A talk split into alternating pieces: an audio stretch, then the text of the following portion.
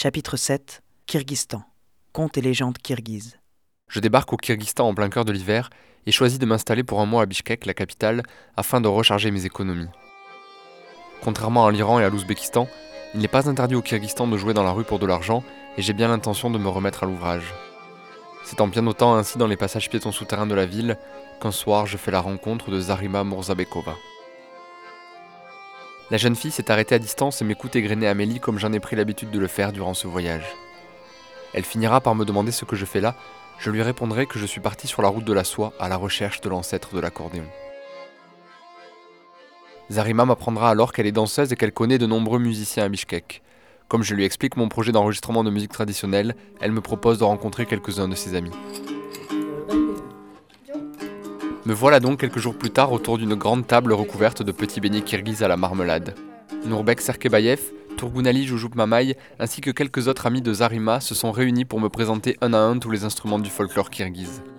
J'apprends que chacun de ces instruments possède une signification propre, en lien avec l'histoire onirique du Kyrgyzstan, pays de neige éternelle et de héros légendaires.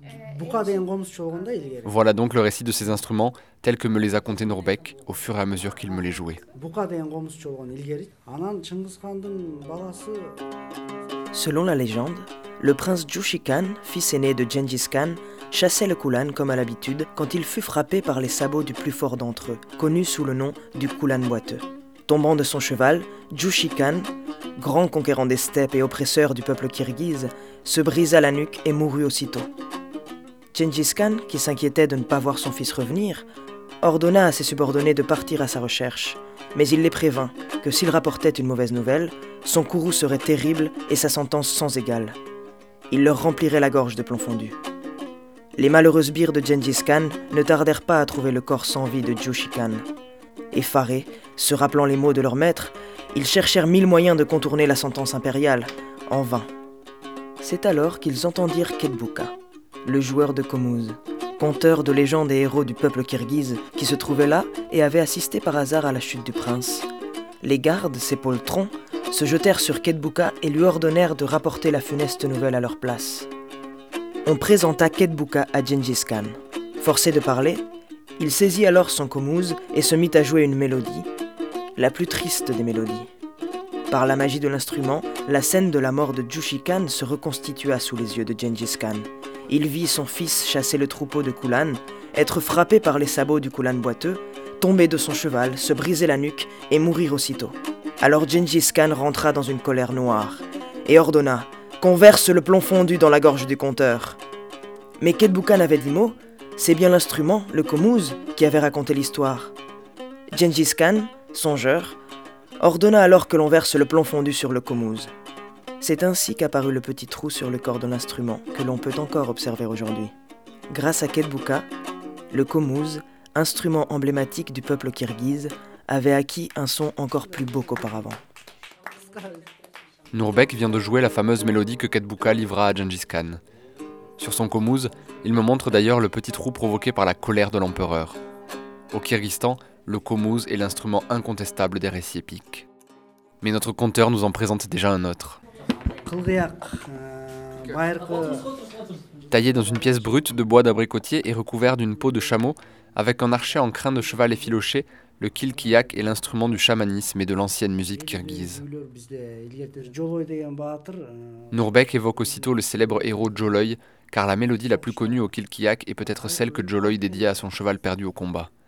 Une mélodie encore chantée de nos jours, selon la tradition kirghize, lors de la perte d'un être cher.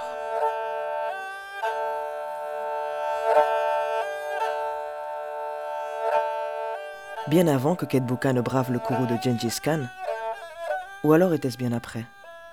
Comment savoir dans quelle direction le temps s'écoule dans l'infinité de la steppe? Un héros kirghize du nom de Joloy partit en guerre avec son plus beau cheval.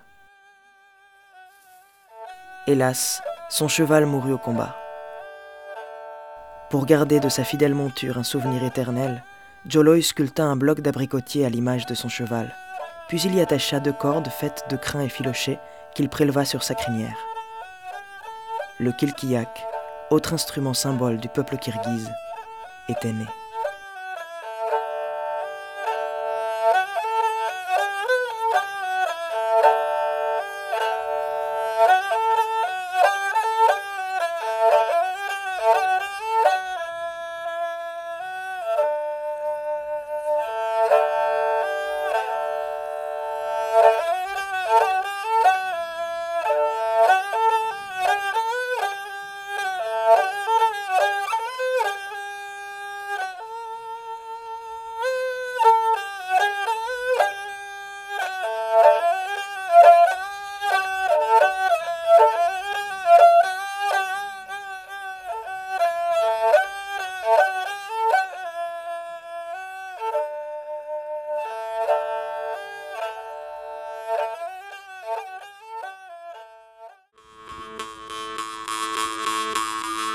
Nourbek me présente par la suite tout un tas d'autres instruments traditionnels kirghizes. La guimbarde, bien sûr, un des plus vieux instruments au monde, répandu chez les peuples turcophones d'Asie centrale. C'est avant tout un instrument de chaman, mais Nourbek me confie que les cavaliers kirghizes en font également l'instrument de leurs chevauchés épiques. Avec une guimbarde en bambou, il me joue une mélodie dédiée aux dresseurs de chevaux, personnes les plus respectées de la communauté, dont le savoir-faire équestre a taillé la réputation du peuple kirghize dans la steppe.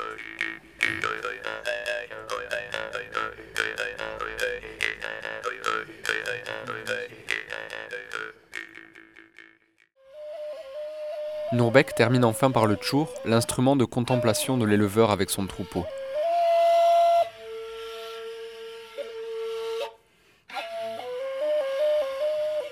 Quand il rouvrira enfin les yeux après avoir soufflé la dernière note, il nous admettra que cela l'a fait voyager en pensée dans un décor de vallées magnifiques et de montagnes enneigées. Nous avons ri et avons repris un beignet en jetant un œil par la fenêtre. Il est vrai que la grisaille hivernale de l'ancienne capitale soviétique donne d'irrésistibles envies d'évasion. Cet après-midi-là, c'est une tradition musicale narrative que j'ai découverte où le musicien devient un véritable conteur.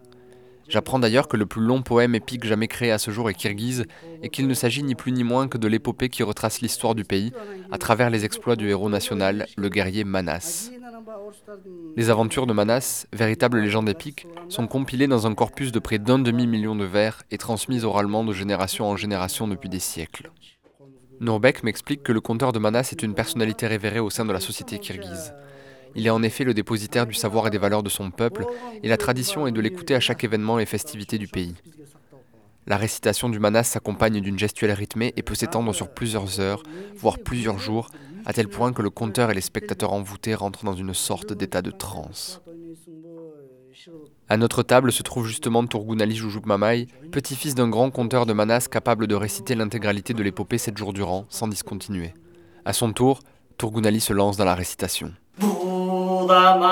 анасжомого бусулбаган эл менен бурган актуу жел менен буулукпаган үн желменен ажыдардай сүр менен сүрменен арқыраған желменен. Ат жарышып келген сөз баш келіннің енген сөз аскар тудын ашқан сөз артынан қуып жете албай асманда булу ашқан сөз. Ыр деңизин жечкен сөз ырдың бермес шұрысын ақындарандан терген сөз балдан тату енген сөз барын басып кеткен сөз белес белден бұрындап беш удурғып өткен сөз бұл жомоқтың ішінде аярым көп алпы көп абайлап укун қалайық апыртып айтқан қалпы көп аяламға сыйбаған ар түдіне чөм мүлкі көп пендеден алған қысы көп періден алған ұсу көп өлбөй жүрген киши көп сағырым алтын құшы көп сайдақы құмдан саны көп сақталып келген ұшу кеп қырғызстың сақтап дене теге салтанат туғара көк елу жылдан ел жаңы жүз жылда болот жер жаңы. Улам уксам уксам деп уккан сайын кеп жаңы. Қандай болса қалайық мұны мындай таштайлық манас шыққан таралышынан башта ойлы J'ai remercié Zarima, Nourbek, Tourgunali et leurs amis de m'avoir offert cette belle fenêtre musicale vers les grands espaces oniriques du Kyrgyzstan. En ce mois de janvier glacial, je suis malheureusement resté loin des sources d'inspiration naturelle qui rendent la musique kirghize si riche. J'ai passé la plupart de mon temps au chaud, dans les confortables intérieurs kirghizes, à manger des petits beignets à la marmelade et à éprouver le potentiel festif des morceaux appris avec Sadreddin. Au pied du sapin de Noël, j'ai rencontré Turgunbek, un jeune accordéoniste de 15 ans qui écume déjà les mariages de Bishkek avec un répertoire impressionnant de chansons kirghizes. J'ai trouvé la plupart de ces chansons plutôt joyeuses.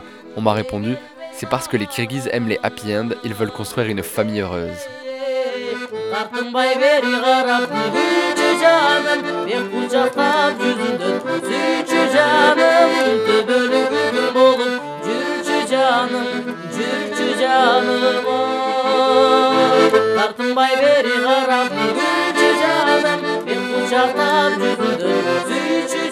Ici donc aussi les soviétiques ont incorporé l'accordéon aux musiques locales et comme en Ouzbékistan on le retrouve principalement dans les chansons populaires et les mariages. Moi qui m'imaginais que je ramenais l'accordéon pour sa première fois sur les traces de son ancêtre chinois, remontant la route qu'il emprunta il y a deux siècles depuis la Chine pour gagner l'Europe, et bien visiblement l'accordéon est revenu tout seul et bien avant moi. Et c'est bien une chance car je sais que je voyage maintenant avec un passeport universel.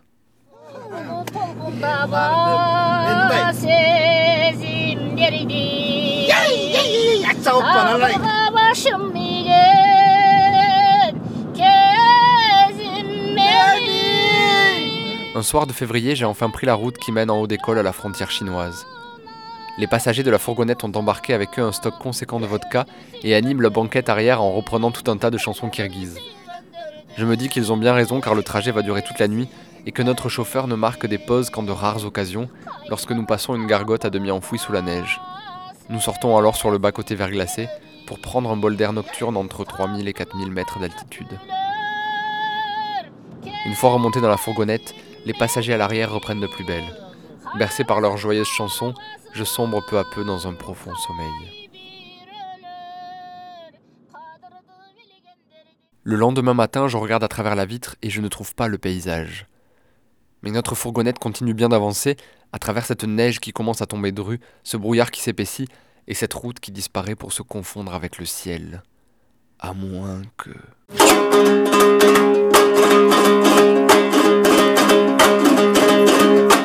grand espace s'ouvre soudain sous nos yeux. Entre rêve et réalité, nous sommes rattrapés par une horde de cavaliers kirghizes partis au galop. Tenant fermement leurs comous devant eux comme les rênes de leur cheval qu'ils entraînent dans une course effrénée, les musiciens cavaliers déploient sur leurs instruments d'amples et gracieux mouvements de la main. À grands cris, ils jettent leurs comous sur leurs épaules et continuent à jouer les bras au-dessus de la tête sans jamais interrompre la musique. Celle-ci semble sortir d'elle-même du corps de l'instrument, on dirait de la magie. C'est la magie de Kedbuka peut-être. Cette folle chevauchée nous propulse sur les plus hautes cimes, par-delà les montagnes enneigées du Kyrgyzstan, loin de l'autre côté, jusqu'en Chine.